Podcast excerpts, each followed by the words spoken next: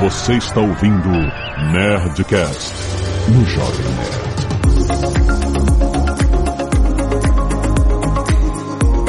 Landa, landa, landa, nerds! Aqui é Alexandre Antônio do Jovem Nerd, quem quer comprar ações do Jovem Nerd. Fala pessoal, Vinícius Fuzikawa e eu tô comprado no IPO de Jovem Nerd. Não posso dar informações privilegiadas. Olá, aqui é o Pepa, Pedro Paulo Silveira. Eu não posso falar sobre o IPO do Jovem Nerd porque eu sou analista e não posso fazer isso. é verdade. Bom dia, boa tarde, boa noite, bípedes do meu coração, desse Brasil varonil. Quanto ao IPO do Jovem Nerd, eu pretendo não ter dores de cabeça. Eu vou deixar uma caixa de sapato de dinheiro na frente da casa do Alexandre e vou falar, então, eu não tenho nada a ver com isso, então você, talvez se tiver um IPO, se tiver alguma coisa, você me manda um e-mail. Então... É exatamente assim que se compra ações. Você tem uma caixa de sapato cheia de dinheiro na porta do dono da empresa. É isso mesmo? Adorei. Imagina quantas caixas o Zuckerberg não recebe lá na casa Muito bem, nerds! Estamos aqui no primeiro Nerdcast de 2020, trazido a você para a parceria entre Jovem Nerd e Nova Futura Investimentos. Você sabe, você pode abrir a sua conta hoje de graça, não custa nada abrir a conta. E atenção, você já pode ver os números da Nova Futura de 2019, ver que a carteira recomendada do Pepa foi um absurdo de rendimento, 77%. É isso? Foi isso. Parabéns, Pepa. Fred, eu avisei no início do ano passado, não avisei que eu tava seguindo a carteira do Pepa? Ok, quem é que tem 77% de rendimento? Não o Fred.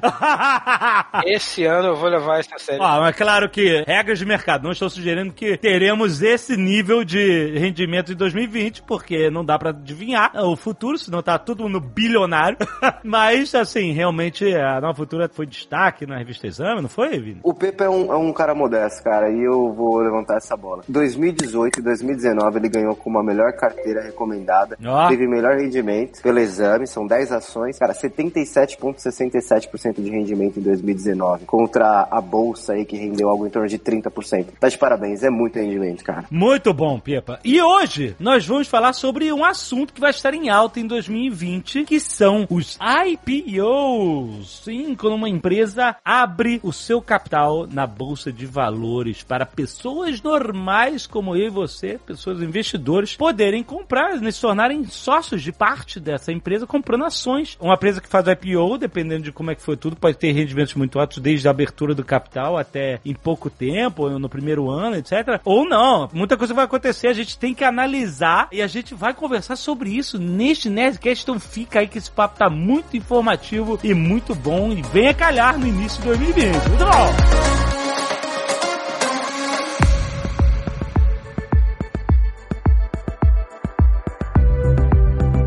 Lá, gente. Eu queria entender melhor para os nossos nerds que são mais leigos o que, que se caracteriza exatamente o IPO. Por que, que ele tem essa sigla IPO? É uma sigla em inglês de Initial Public Offer, uma oferta pública inicial. Inicial porque é a primeira oferta que uma empresa faz no mercado organizado, que é a bolsa, das suas ações. A primeira vez que ela vai para a bolsa oferecer ações para o mercado comprar. Você pode ter uma oferta pública inicial de ação na Bolsa Brasileira, você pode ter na Bolsa em Nova York, como você teve recentemente, mas a gente vai falar basicamente das ações que vão ser emitidas aqui no Brasil esse ano. Mas então, não é qualquer empresa que pode simplesmente fazer isso. Ou sim, ou é qualquer empresa que pode fazer isso, mas ela precisa passar por uma análise financeira. Quem é que define a possibilidade de uma empresa ofertar parte das suas ações publicamente na Bolsa de Valores? Eu vou mais além. Quem é que define o valor inicial da ação?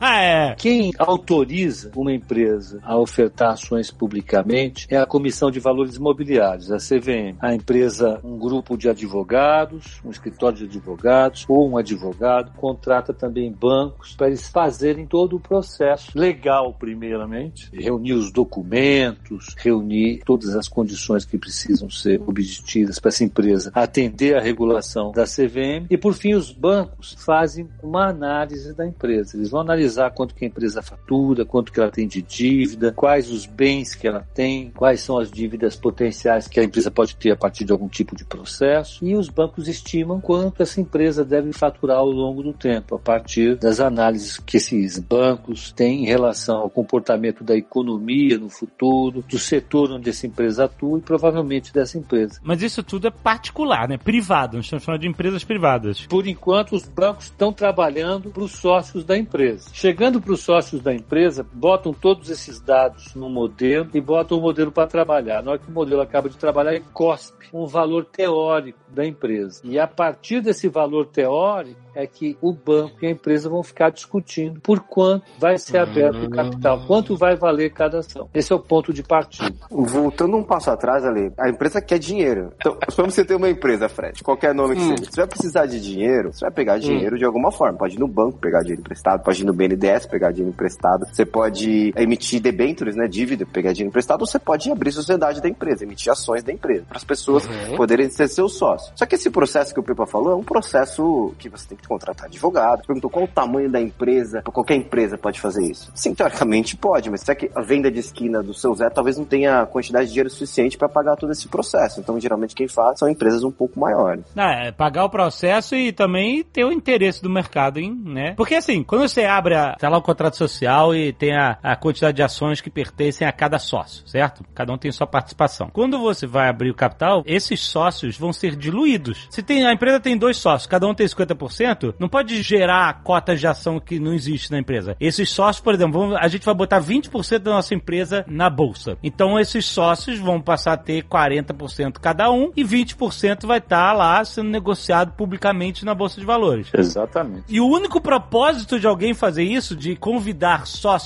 que você nem sabe quem são, que vão poder comprar publicamente ações da sua empresa na bolsa, o único motivo é você levantar dinheiro para a empresa, o caixa da empresa. Você precisa crescer, você precisa de algum investimento que você falou. Você pode ir lá pedir emprestado, você vai estar endividado, ou você pode repartir a sua empresa com outros novos sócios através de ações negociadas numa bolsa de valores. O objetivo é trazer caixa para a empresa, é isso, né? Então, você tem um- uma quantidade X de cotas e você tem como aumentar a quantidade de cotas para emitir mais possibilidade de compra? Não sei, tô perguntando, você tem como diluir as cotas? Você tem mil, na verdade eu, não- eu tenho mil, mas agora eu quero fazer dessas mil, dez mil. É possível? Não é? Não sei. Essa é a ideia. Você tem uma empresa, vamos pensar em termos de dinheiro. Ela vale 100 mil reais hoje. E Certo. ela tem um potencial enorme de crescer e está limitada por algumas questões. Se os sócios resolverem crescer tomando dívida, ou nos bancos ou no mercado, eles podem fazer com que os custos subam demais. De repente, eles podem achar uma coisa mais interessante, arrumarem mais sócios. Então, eles vão ao mercado emitindo ações.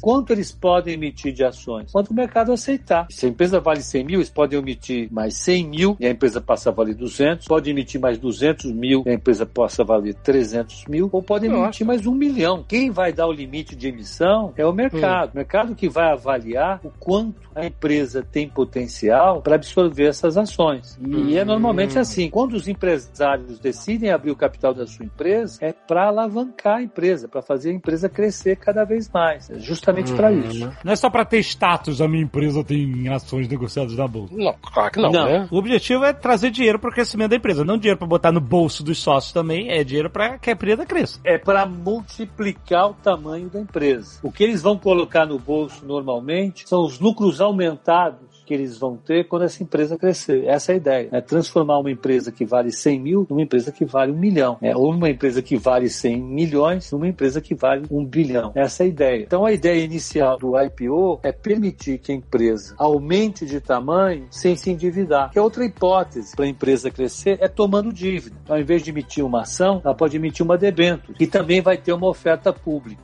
Ah, de Debenture emissão. também tem um IPO pra isso? Tem uma oferta pública. Debênture é um título que não é uma ação, é uma dívida, tem um prazo de vencimento e que movimenta muito dinheiro no mercado. É, em 2019, nós tivemos mais de 153 milhões de reais é, emitidos em, em.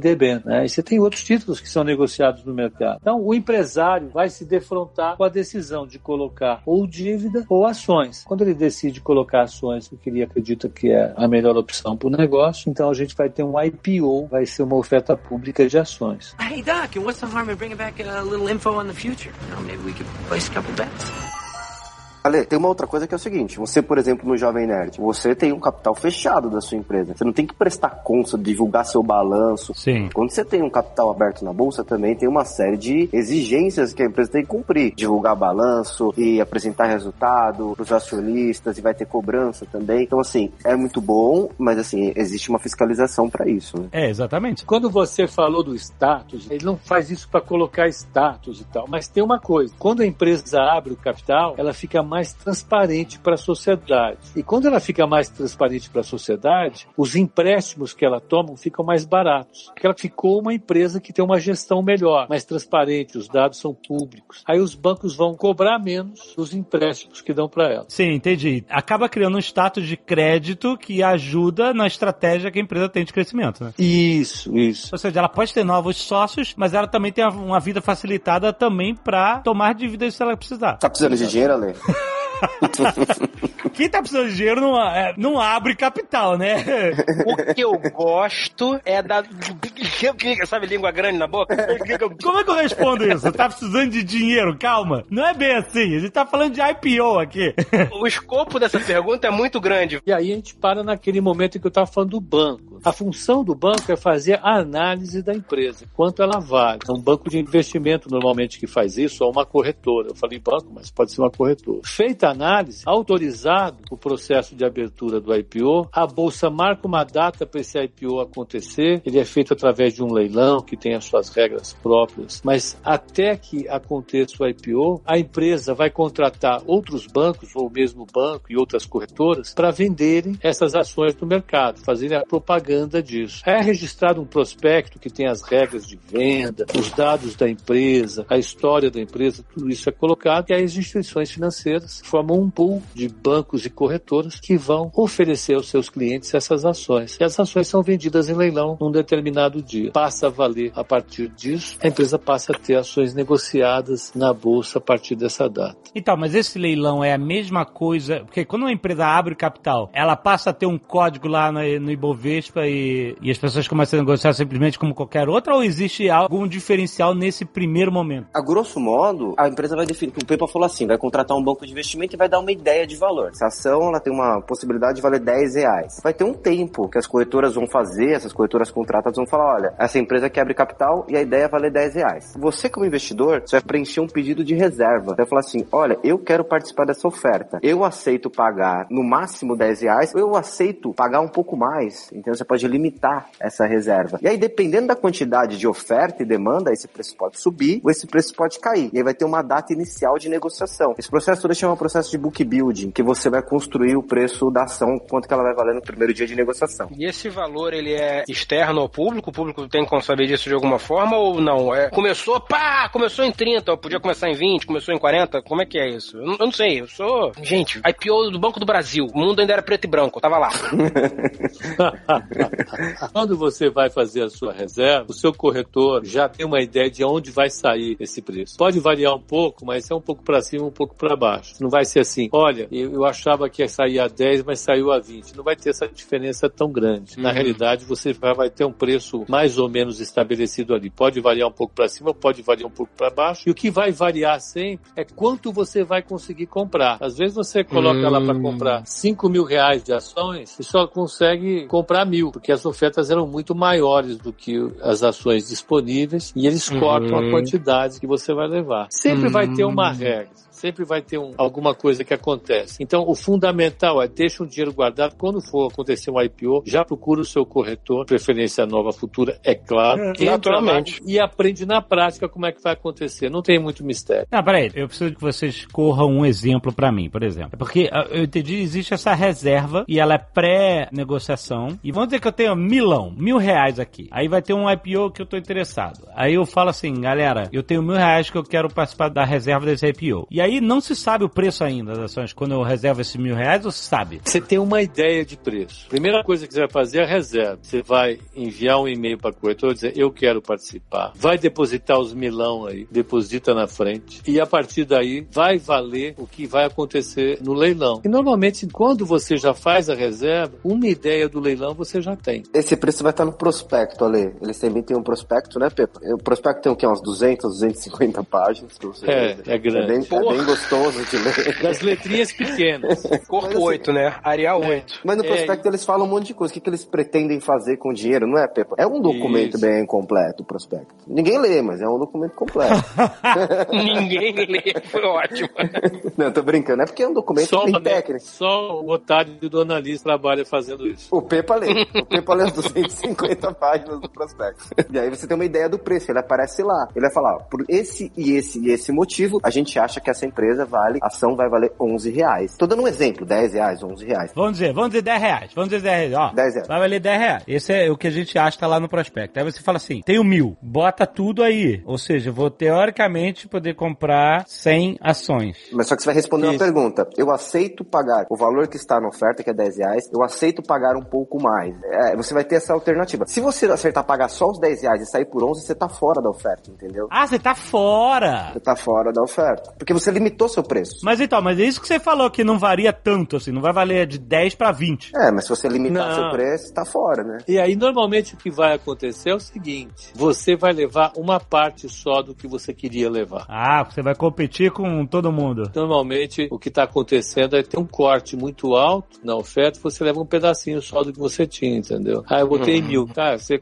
levou 90 reais. Pô, mas eu coloquei mil. É, pois é. Até para chegar nos 90, tinha gente pagando mais, você ficou com esse mico aí. É, tem uma matemática feita aí, né? Tem um processo de corte no leilão. Por isso que eu falei que é melhor você esperar o próximo IPO para você participar e entender como é que vai ser na prática.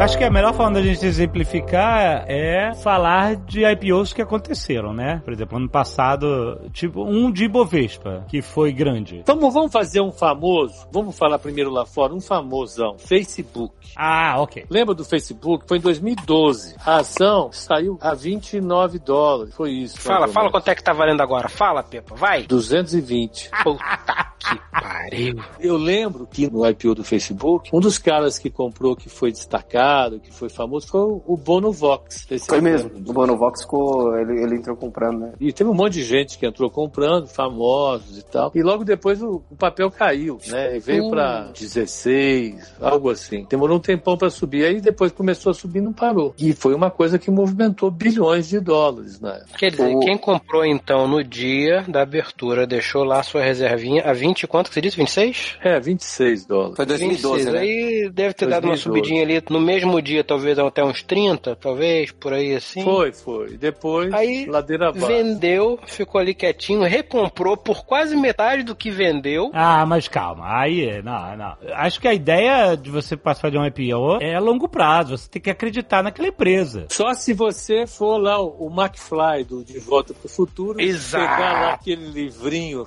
de aposta. Uhum. é o que eu gostaria, ter o Jornal do Amanhã, né? Nossa, já imaginou? O jornal de ontem, ele serve pra enrolar peixe. O jornal de amanhã vale bilhões. Sem dúvida. Verdade. Agora, já que você não tem o jornal de amanhã, você pode se basear nas análises que são feitas e elas estão sujeitas a muito erro, esse que é o fato. Quando saiu essa ação do IPO, eu fazia parte do time que achava que esse papel não ia valer nada. Quando o papel caiu, eu até achei, ó, tá vendo? Bono foi comprar, ele não entende nada, ele se ferrou. E olha aí hoje. É. Ale, e o IPO do Facebook, eu peguei uma lista aqui, ele tá em décimo dos maiores. A gente fez um Nerdcast esses dias atrás sobre petróleo. E o Pepa falou da IPO da Aranco, né? E saiu. E foi o, o IPO, o maior IPO do mundo de todos os tempos, né, Pepa? Foi, a empresa está avaliada agora, e o valor de mercado dela é, saiu a um trilhão e Puxa! Ela levantou 25 bilhões no IPO, né, Pepa? O IPO foi só de um pedacinho dela. Ele É. ofereceu só um pedacinho. Aramco é a empresa estatal de petróleo da Arábia Saudita, seria isso, né? Da Arábia Saudita, exatamente. Estatal, que na Arábia Saudita significa privado, né?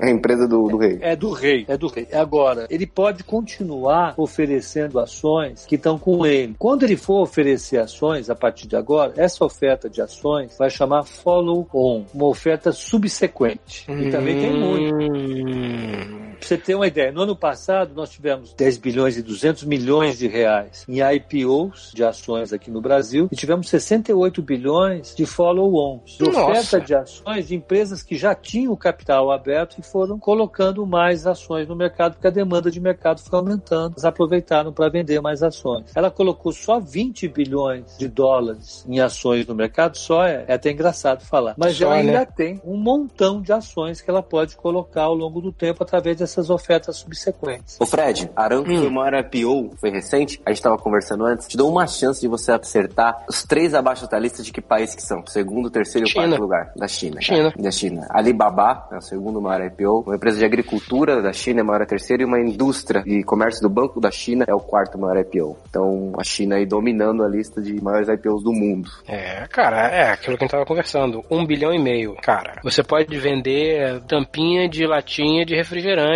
na China. Um bilhão e meio. Tem gente demais. É o maior mercado do planeta pra qualquer coisa. E já aqui no Brasil, né, Pepe, o maior IPO é do Santander, né, de 2009 ainda. É, o do Santander, com certeza. Não foi superado ainda. Tem follow-on, nós tivemos follow-ons grandes. Vamos ter follow-ons grandes agora, esse ano. Mas de IPO mesmo, IPO, ainda é o Santander. Quanto é que foi? Você tem os números? Foi algo em torno de 13 bilhões, né, Pepa? Foi, foi, foi, foi isso aí. Em 2008, a Petrobras emitiu novas ações, não foi isso? Daí, Pepa? Aquilo também captou muito dinheiro, né? Não lembro exatamente Foi. a, quantidade de dinheiro que captou. De 2008, acho que foi 80 bilhões de reais. Caraca, não imaginava. Então é muito maior. né? Ela acabou derrubando o preço das ações de forma bem agressiva com isso. Porque foi um volume muito grande. Porque foi um volume Hum. muito grande de ações, né? E, e se você aumenta a oferta sem aumentar necessariamente a demanda, os preços caem, né? Uma regra Uhum. bolso do economista. Aí foi o que aconteceu. A Petrobras acabou pressionando muito o preço da ação para baixo com essa oferta. Mas foi uma oferta gigante. A gente vai ter uma oferta gigante de Petrobras dentro das ações que estão no BNDES, agora no primeiro semestre. Nós tivemos agora há pouco de Marfrig. Vai ter muita coisa de follow-on no primeiro semestre desse ano. Hey, Doc, and what's the harm in bringing back a little info on the future? You know, maybe we could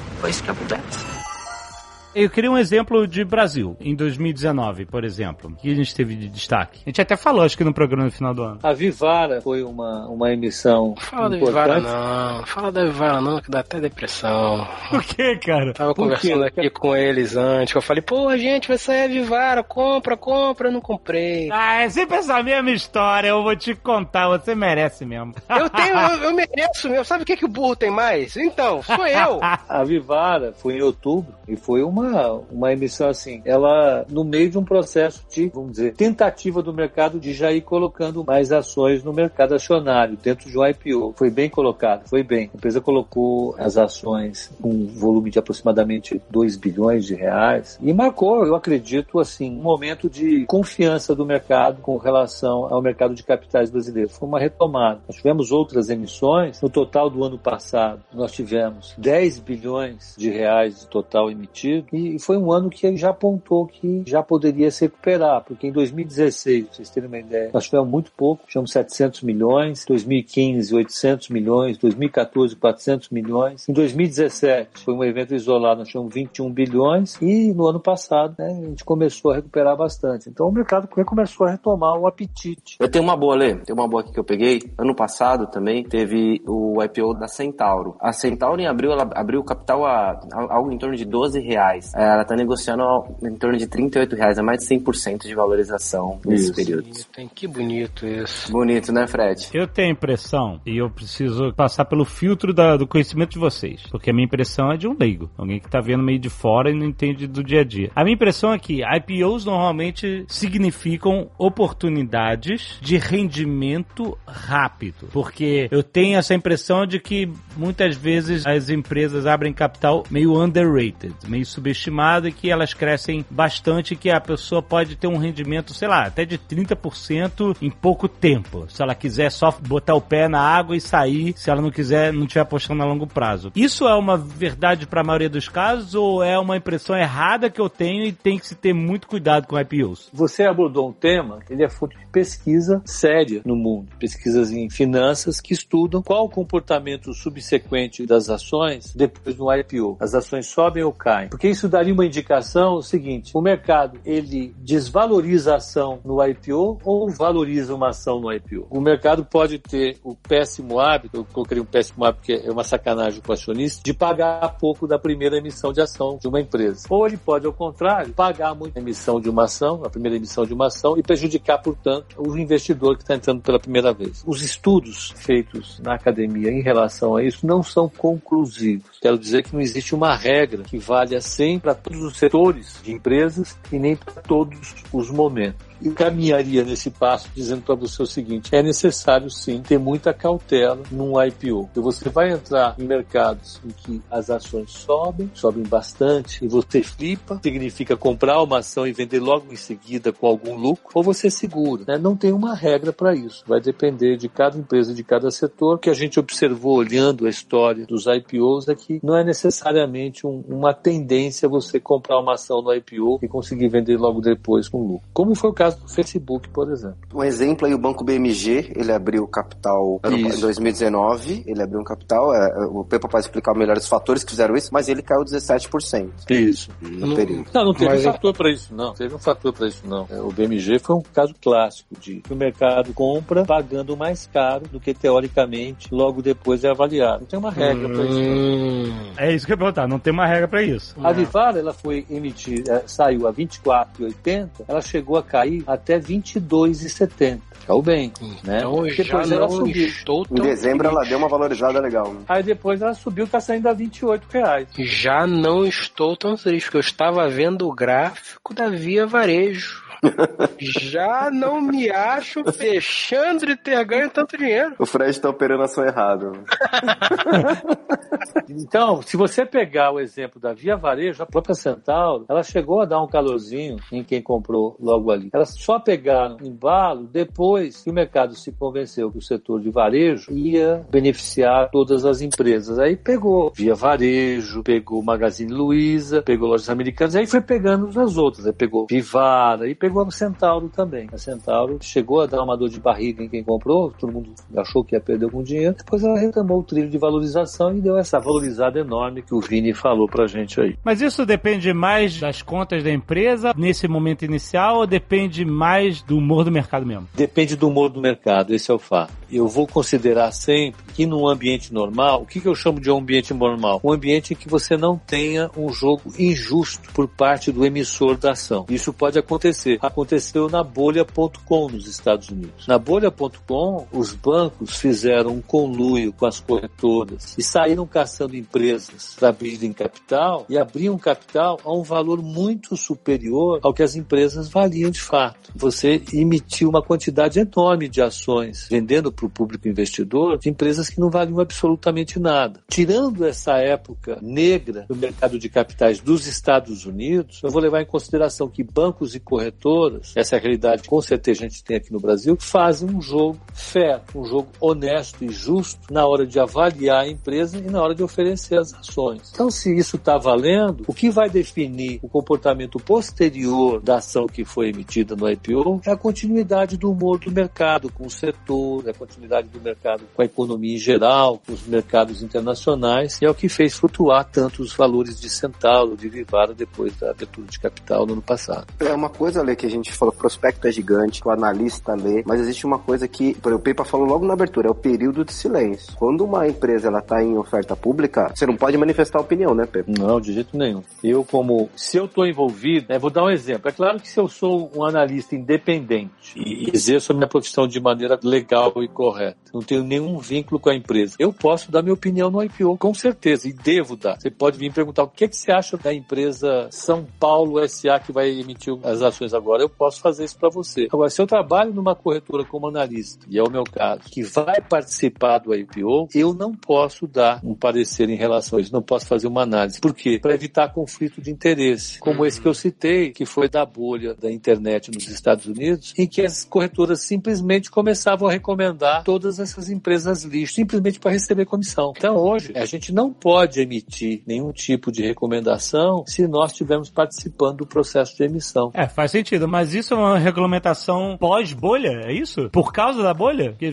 oh, os caras combinaram aí um jogo de carta mascada e só eles se deram bem, é isso, basicamente. Exatamente. Foram bilhões de dólares que eles ganharam em comissões lá nos Estados Unidos. Isso gerou uma série de processos, multas e acordos e criou-se, portanto, aí, a partir daí, uma, uma regulação bastante rígida. Isso me parece um pouco com o que é mostrado no Lobo de Wall Street. Exatamente. É bem isso? É tipo, eles recomendando empresa lixo que não valia porcaria nenhuma. Enfim, eles só metiam no bolso a grana e os clientes que se danem, né? Exatamente. Você teve nessa bolha.com alguns livros que saíram e falaram sobre ela. Mas, assim, filme clássico sobre isso eu não me lembro nenhum, não, que pegasse a, bolha.com. Que foi um exemplo horroroso do que o mercado faz de errado. Ainda bem que deu origem a uma legislação que hoje é bastante sólida, bastante provada. Aqui no Brasil, em particular, é muito bem seguida seguida, a gente não tem tido problema com isso. Essas regulamentações, elas têm base em legislação mesmo ou é só do próprio mercado fazer? Isso fica por conta da CVM. Existem diretrizes gerais, então na lei das SA, que é uma legislação que vem sendo atualizada sem, mas ela foi feita nos anos 70, e a partir das diretrizes que o Conselho Monetário Nacional dá, a CVM faz um conjunto de instruções normativas e regula todos os detalhes operacionais da lei das SAs e das diretrizes do Conselho Monetário Nacional. Agora, você falou esse negócio, ah, você não pode opinar, tem uma lei do silêncio antes do IPO e tal, mas você antes, uma parada que eu não entendi bem, falou assim, ah, no início tem as reservas de ações que as corretoras é, propagam para os clientes fazerem reserva, não. Isso me parece que entra em conflito uma coisa com a outra, me explica melhor. Não, não, não é. Esquece o meu papel agora como analista. Se eu sou um corretor de valores, essa nova futura, o que, que ela vai fazer? Ela vai ver os IPOs que estão disponíveis no momento, ela vai aceitar participar dos IPOs e a partir do momento em que ela aceita participar dos IPOs, ela vai anunciar os IPOs. Ela precisa anunciar, eu preciso dizer para meus clientes, olha... Pode anunciar, só não pode recomendar, isso aqui é bom, isso aqui não é bom. Não, não, não, de jeito nenhum. Vai entrar na lista de IPOs do ano, mas sem recomendações, ponto. Sem recomendação. Eu, como experiência própria aqui, porque chega pra gente daqui pra comunicar, né? A gente tem a obrigação de comunicar. Cara, tem uma série de regras que a gente... O comunicado, ele tem que sair com a cara da CVM, todo certinho, com o preço, justamente para não dar um viés de compra. Ele é um, totalmente padronizado. Pra não parecer que você tá colocando uma mensagem escondida lá, tipo assim, ó, ah, isso aqui tem uma setinha azul pra cima, então, ó. É bem compra rígido, que é, bem bom, rígido. compra que é bom, não é, não tem essa, não vai É bem rolar. rígido, é bem rígido mesmo, essa parte de comunicação, pra não ter nenhum tipo de problema. Eu imagino que a comunicação ela deve englobar só aspectos técnicos da empresa, técnicos e fiscais, sei lá, talvez. A saúde da empresa. É o prospecto, né, lá de 200 páginas. É, você tem, a empresa tem tanto em caixa, tem tanto de investimento, tem tantos ativos, eu não sei se isso é descrito ou não, Mas no prospecto é tudo descrito, é tudo, tudo, tudo. que você 250 imaginar. folhas, 250 folhas, 300 tudo, folhas. Tudo. Parecer do advogado que olhou, olha, aqui não tem nenhum esqueleto, é, Hum, o potencial de processo trabalhista é esse, o potencial de contencioso. Mas aí eu te pergunto, porque esse prospecto, ele é gerado por uma auditoria externa que é controlada pela CVM, é isso? Isso. Pelo banco de investimento, a corretora que faz a análise da empresa, tudo isso é auditado, todo mundo está debaixo da supervisão da CVM. Assim, se você for num site de uma montadora de carro, você vai ver que esse carro é maravilhoso. É tudo de bom. Mas aí o que você tá querendo dizer é o seguinte: esse documento ele é gerado por terceiros, third parties, que tem como objetivo fazer o jogo ser justo pra todo mundo. É isso. Tipo assim, ó, isso aqui foi o que nós encontramos na nossa análise independente, na nossa auditoria, e tá aí as informações pra você tomar a sua decisão. eu imagino que esse documento também não seja aberto ao público. Não, claro que é, ô Fred. Se não fosse, qual é o objetivo? Que doido! Não sei, eu, eu, eu fiquei pensando aqui também. Não vai aberto pra quem, então, se não é pro público? É pro público que vai comprar ação. Ô, Pepa, eu posso É. botar um exemplo aqui? Com 250 favor. páginas de boa leitura, hein? Ó. Você pode ler isso no fim de semana, Fred. Pra ler até num dia, dependendo da vontade. Mas ah, Em 2008, Pepa, você leu o prospecto da OGX? Eu vou te falar que eu li, você acredita ou não? Acredito. Acredito, né? Porque olha, esse é um eu exemplo era- do mercado, né? De uma empresa E que eu era um dos caras que acreditava que a OGX, qualquer coisa X, era lixo. Era empresa de PowerPoint. Eu acreditava nisso. Agora, quantas vezes eu não ouvi, você é um idiota, você é um idiota, você é um idiota. Você tá velho, você não conhece o novo.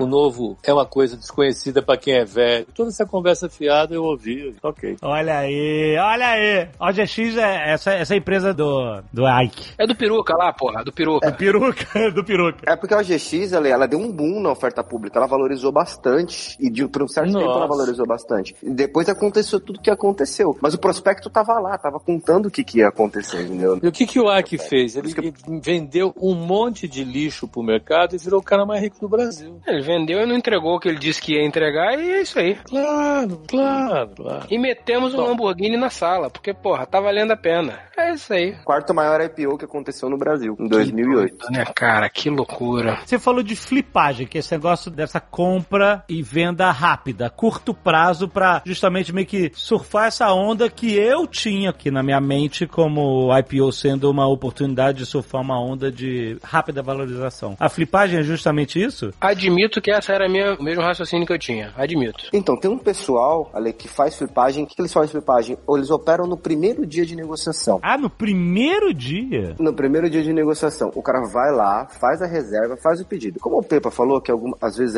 as, algumas empresas tendem a valorizar, tem muita gente que compra, faz a reserva e faz a venda no primeiro dia para fazer uma operação. Isso daí, é, às vezes, eu já li algumas coisas falando que é bem visto ou não é mal visto. Alguns acham que é especulação, acaba atrapalhando a negociação do papel, não. Mas é um fato que acontece. Tem gente que acaba fazendo essa flipagem no primeiro dia e tem outras pessoas que acabam negociando no curto prazo. No primeiro dia é especulação. O cara tá só querendo pegar a onda, é isso, né? E vou falar mais. Antes, ali na década passada, quando você teve o boom de IPOs, o cara não depositava nem o dinheiro, porque as corretoras naquela época não exigiam que o cara depositasse o dinheiro na frente. Nossa. Então o cara nem pagava, ele já sacava o lucro.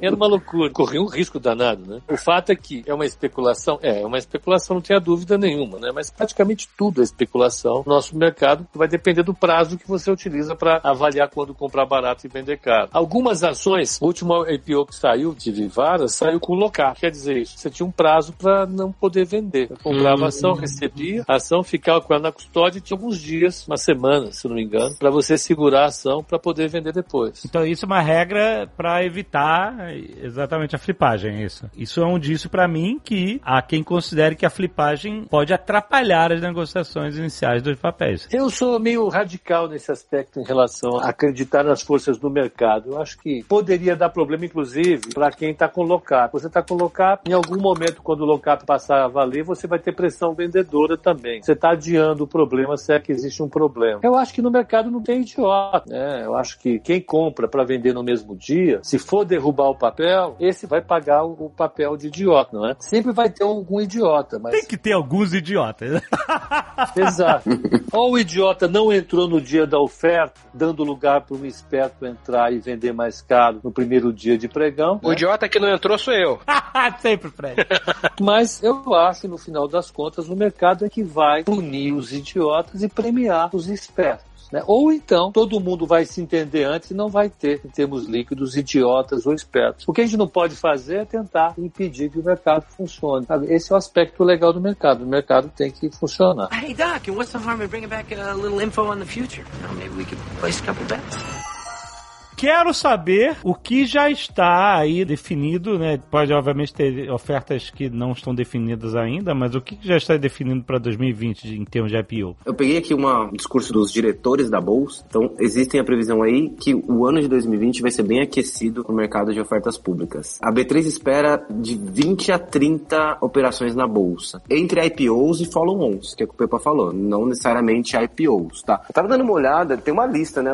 As empresas se cadastram para fazer essa oferta, tudo. Cara, eu olhando aqui por algumas notícias, existia uma previsão da Local Web abrir capital, né, Pepa? Esse Isso. ano. Tem uma empresa de companhia de saneamento do Ceará também, que tem companhia de saneamento abre muito. Tem uma incorporadora, a Moura do Bex. Então tem uma série de empresas. Durante o ano vão saindo alguns nomes também. Vai ter o follow-on da JBS agora, no primeiro trimestre do ano. Vai ser um- uma operação grande de ações que estão no BNDES que ele vai colocar no mercado. Vai movimentar bastante coisa também. Sr. K, fica de olho então aí, Sr. É, é. Não, eu já tô feliz pra cacete, porque eu tava fazendo minha, minha meia-culpa aqui em cima da Via Varejo, achando que era Vivaro. Eu já não perdi tanto, pô. Eu saí feliz, já saí bem nessa história. Sr. K, abrir a conta, Sr. K, abrir a conta, vai ficar esperto nos IPOs que vão vir, Sr. K. Exatamente. O mundo do Fred vai ficar imaginando o que, que ele deveria ter feito e não deveria ter feito. Eu deveria ter vendido meu apartamento e comprado Petrobras. Puta, ia ser maneiro. Você está me sacaneando agora, mas em algum universo paralelo isso aconteceu. tá bom. Tem que achar a pistola de portal do Rick aí pra trocar de lugar. É. Ai, ai. Eu também quero achar o Vinícius bilionário, cara.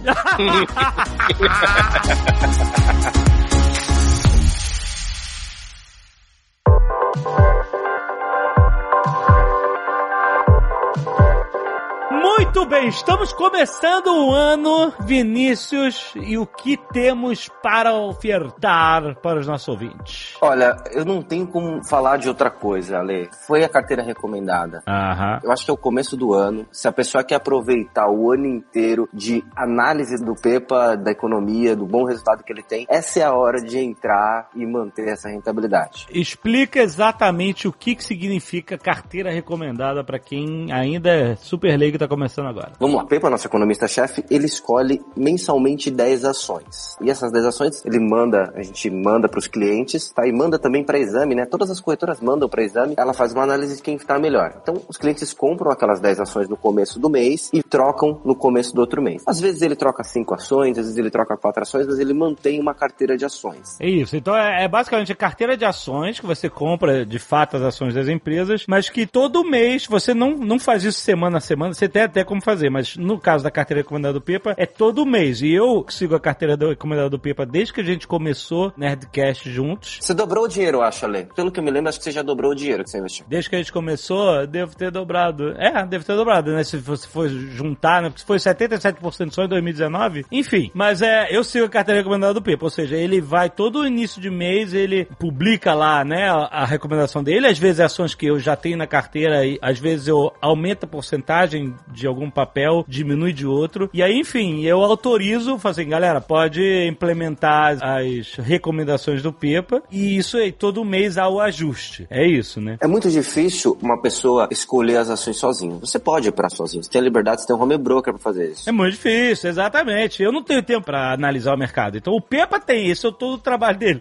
então eu acredito na análise dele, entendeu? Essa que é a coisa. E ele vai montar uma carteira que seja balanceada ao ponto de ele colocar, por exemplo, uma construtora e uma empresa de cosméticos, por exemplo, tá na carteira. Para que se por acaso tiver um problema no setor de construção, não afete, ele é balanceado. Exatamente, para que o risco que você está tomando ao comprar ações seja mitigado por você ter diversas ações, diversos papéis de diversos setores diferentes que, se um tiver queda, você pode se segurar na alta de outro, etc. Até mesmo quando a bolsa está caindo, né? O Pepa explica que tem papéis que se beneficiam de situações que normalmente empurram o índice para baixo, tem empresas que estão subindo que estão se beneficiando daquele momento. E o trabalho do Pepa é, é identificar Empresas que vão se valorizar com a alta do dólar, outras que vão com a queda do dólar. Então, avalia vários fatores para escolher as ações. É maneiro. Eu recomendo como seguidor das recomendações do Pepa há mais de um ano, um ano e meio, acho, uma coisa assim. E pra mim foi um ótimo resultado. Mais uma vez, isso não é garantia de resultados futuros, porque o mercado pode acontecer qualquer coisa. A vantagem que a gente tem ao seguir a carteira recomendada é que o Pepa normalmente está mais certo do que errado. É, vale um disclaimer mesmo, Ale. Em 2018 foi em torno de 50%, em 2019 77%, então vem vindo muito bem. Só que a bolsa vem vindo bem. Esse ano a carteira do Pepa subiu 77%, a bolsa subiu 30%. uhum. A bolsa ela tem sazonalidade. Tudo tende, se eu for conversa com o Pepa, em 2020 ser um ano bom para a bolsa também, porque a taxa de juros está muito baixa. Mas existem N fatores que podem acontecer no meio do caminho e podem mudar isso. Tá? Por isso que ele analisa mês a mês as ações. Exato. Então, eu acho que vale a pena você ter um especialista, você entrar, abrir, a conta não tem custo nenhum. Você vai entrar na carteira recomendada, tem os custos de corretagem, é normal, que é o preço da corretora de intermediar isso, mas são baixos. Entre em contato com o nosso atendimento, abre a conta, você vai ver que você vai ter muito bem atendido. Muito bem, então bom 2020, bons negócios para todos nós. Até mês que vem.